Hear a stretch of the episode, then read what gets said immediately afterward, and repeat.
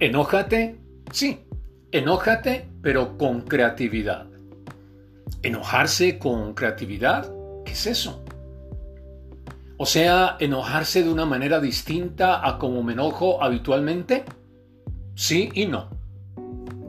Me gustaría que por un instante recordaras el momento en que te enojaste como nunca y le pongas atención a lo que sentiste y el cómo reaccionaste. Grito, respiración entrecortada, calor, sudoración. ¿Te suena familiar, verdad? Bien, el enojo es una reacción de nuestro ego hacia una situación que nos genera frustración por algún deseo no logrado.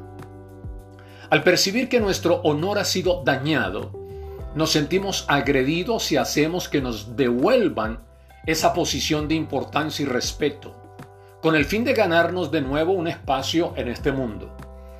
En otras palabras, es un mecanismo de defensa para sentirnos menos vulnerables. También sabemos que el enojo es una conducta aprendida de la sociedad. Como de niños cuando obteníamos lo que queríamos con una pataleta, con un berrinche o con una rabieta. Aprendemos que es una buena estrategia para obtener lo que queremos de nuestros padres, lo cual hace que cada vez que sintamos que no tenemos lo que pretendemos, automáticamente se genera un enojo. O sea que el sentimiento de enojo, además de ser necesario como un modo de protección hacia cualquier amenaza externa, es también condicionado por las experiencias que hemos tenido a través de los años. Esta emoción tan fuerte que nos puede descontrolar y hacernos poco asertivos nos tensa el rostro. La temperatura de nuestro cuerpo sube, la presión arterial se eleva y la adrenalina y la noradrenalina, que son las hormonas de la energía, se disparan. Ahora, ¿qué tiene que ver el enojo con la creatividad si es tan dañino para uno como para todos los que nos rodean? La respuesta es tan simple como compleja. Primero que nada, la palabra dañino o negativo se emplea simplemente por ser una emoción mal interpretada. Segundo, como apunte anteriormente, esta emoción, además de cumplir la función más básica de supervivencia, es también condicionada por la relación que tenemos con el mundo exterior, responsable de modelar nuestra personalidad. Una vez formada nuestra personalidad, es muy difícil, mas no imposible, reestructurar las redes neuronales que hemos formado de niños. Así que la complejidad reside en adentrar en las posibles causas que detonan dicha emoción y reprogramar de nuevo nuestro patrón de pensamiento, igual nuestro patrón de emociones, para crear nuevas redes neuronales. De ese modo podremos redireccionar esta emoción con el fin de transformarla en diferentes formas de exteriorización.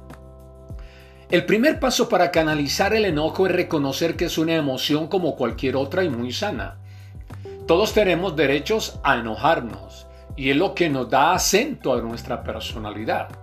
Darle una nueva salida a esta emoción no solo te hace una persona más feliz, darle salida, sino que causa menos daño a los demás. El enojo, al igual que la energía sexual, es una fuente de gran energía en nuestro organismo que si le damos una salida creativa, podremos alcanzar nuestros objetivos con gran impulso y motivación. En definitiva, es cambiarle la cara a la moneda. Te dejo algunos consejos básicos para empezar a rediccionar tu enojo. Si sueles reaccionar con agresividad de manera impulsiva cuando alguien te genera un disgusto, haz algo tan simple como contar las rayitas de la pantalla de tu celular. Parece algo ilógico, pero es muy utilizado como técnica por especialistas del control del enojo. Al centrar tu atención en algo más, te da tiempo para enfriar, para enfriar un poco la cabeza y ser más asertivo en tu respuesta o reacción. Así poco a poco irás acostumbrando la emoción para que esté no realmente por encima de la objetividad. Entiende que cada persona ve el mundo con una perspectiva o una lente diferente.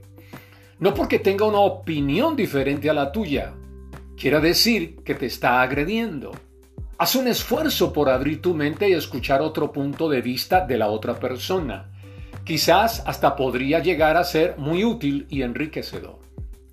Cuando sienta que puedes explotar de ira, acostumbra a decirle a la persona qué es realmente lo que sientes. Pero necesitas un tiempo fuera. Respira profundo y medita. Eso sí, cuando tenga la cabeza fría, serena, procura transmitir lo que sientes a otra persona, el esposo o la esposa, de manera calmada. Eso ayudará a que el lado opuesto se sienta incluido y que lo que hacen no es una manera de evadir o hundir o huir de la escena, sino todo lo contrario. De ese modo aprenderás que el honor no se devuelve con rabietas, sino de manera inteligente y constructiva. Hazte una lista de las cosas que te disgustan. ¿Qué sientes? ¿Cómo suele reaccionar? ¿Qué te dijo esa persona para que te enojara? Analiza tus sentimientos. Es la forma más eficaz de llegar a la fuente de tu disgusto. Recuerda también que el enojo es un signo de baja autoestima y complejo. Si sientes que alguien te agrede, piensa en las palabras que esa persona te dijo y pregúntate si de verdad fueron inofensivas o adrede y por qué te enojan tanto entre menos obstáculos emocionales tengamos en la cabeza, mejor calidad de vida tendremos. Entonces, ¿qué te parece si entonces comienzas a enojarte pero con creatividad? La creatividad en un momento de enojo evitará 100 días de dolor. Vive entonces tu vida con sentido, responsabilidad y propósito.